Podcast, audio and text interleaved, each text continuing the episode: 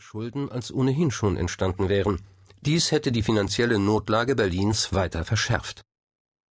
Im Grunde verhalten sich die kritisierten Bundesländer damit nicht anders als der deutsche Staat insgesamt. Von den 261,7 Milliarden Euro, die der Bund im Jahr ausgibt, werden nach Berechnungen des Bundes der Steuerzahler lediglich 23,2 Milliarden für Investitionen verwendet. Der Rest geht für Zinsen, laufende Kosten und nicht immer ganz plausible Maßnahmen drauf.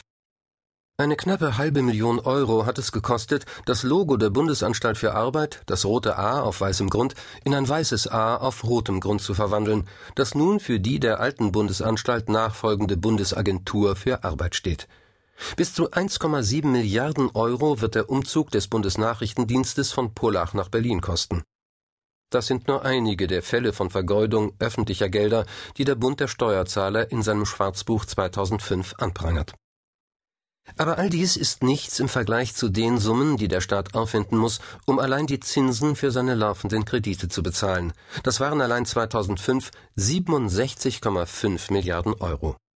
Weil er das Geld nicht hat, nimmt der Bund immer weitere Kredite auf. Fast 99 Prozent aller Zinsverpflichtungen werden durch neue Schulden beglichen. Die Mittel dafür leiht er sich größtenteils von seinen Bürgern. Sie nämlich legen ihr Erspartes in Bundesschatzbriefen, Obligationen, Finanzierungsschätzen oder Staatsanleihen an. Die Bundeswertpapiere sind beliebt, weil sie als eine besonders sichere Form der Geldanlage gelten.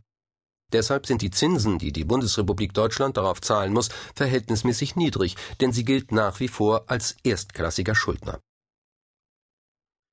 Im Gegensatz zu Unternehmen, die sich ebenfalls mit Anleihen Fremdkapital besorgen und damit Investitionen, also etwa neue Produktionsanlagen finanzieren, verpulvert der Staat jedoch einen Großteil der aufgenommenen Gelder für Konsum. Dass der Staat vor allem konsumiert und nicht investiert, wird indes nicht von allen Ökonomen als Problem erachtet. Sir Maynard Keynes, der seine später unter Keynesianismus bekannten Ideen in der Zeit der Weltwirtschaftskrise zwischen den Weltkriegen entwickelte und noch heute seine Anhänger hat, sah im sogenannten Deficit Spending in wirtschaftlich schwierigen Zeiten ein durchaus probates Mittel der Politik.